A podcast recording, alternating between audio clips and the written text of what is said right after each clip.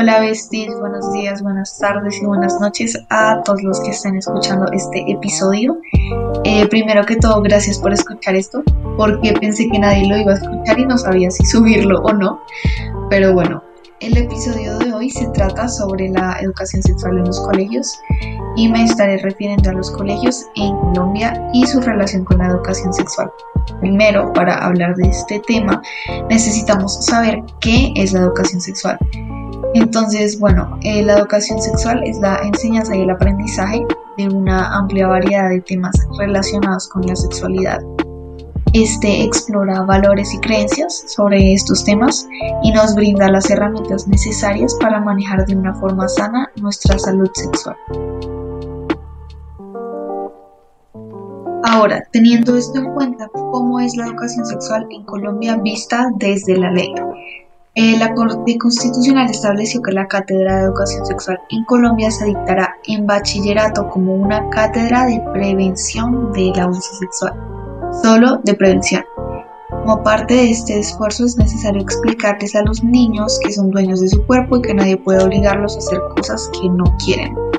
Luego tenemos el Código de Infancia y Adolescencia, eh, que en su artículo 44 establece los directivos y docentes de los establecimientos académicos y la comunidad educativa en general pondrán en marcha mecanismos para orientar a la comunidad educativa en la formación de la salud sexual y reproductiva y la vida pareja.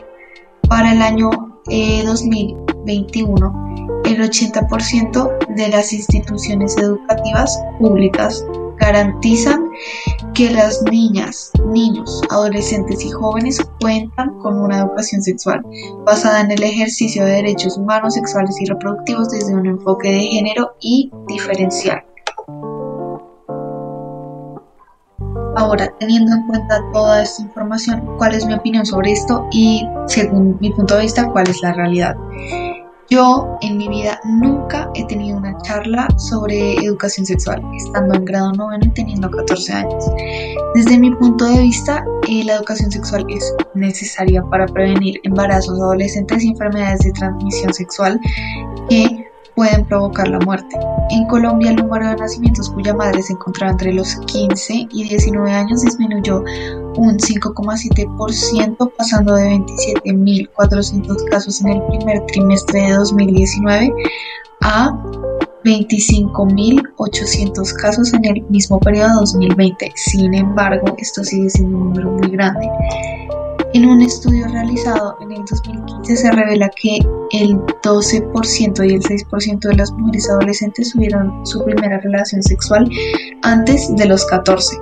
Según una investigación de la Universidad de los Andes, los hombres comienzan a los 13,5 años de edad y las mujeres a los 14,8 años, sin protección ni planeación. En mi caso, yo tengo amistades que han estado en la situación de ir a comprar pastillas anticonceptivas o pastillas del día siguiente o preservativos y les da pena y prefieren no comprarlos por la misma razón. Siento que la educación sexual debería enseñarnos a hacer estas cosas eh, sin ningún tipo de tabú o vergüenza porque al final los humanos son seres sexuados. Entonces eh, siento que en ese tipo de situaciones se debe quitar eh, la vergüenza. Ahora orientándome hacia los colegios, creo que la educación que se da en estos siempre está mediada por los ideales de la institución, eh, haciendo que no se dé la educación sexual correcta o completa y obviamente es algo que se debe cambiar. Ahora pasando a la situación donde sí se da la educación sexual, desde mi perspectiva es muy básica y siempre está desde un punto de vista heteronormativo y en algunas ocasiones con tabúes. Los temas que normalmente se abordan son cómo utilizar un preservativo y métodos de planificación.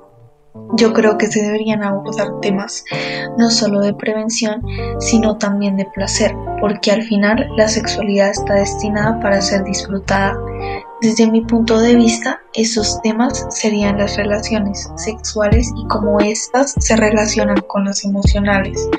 Explicar cómo tener relaciones homosexuales seguras enseñarnos sobre nuestros derechos relacionados a la sexualidad, explicarnos cómo funcionan nuestros órganos sexuales, brindar preservativos gratis y dar a entender que hablar de estos temas no debería de ser un tabú, porque al serlo lo único que se gana son datos erróneos, embarazos no deseados y enfermedades de transmisión sexual.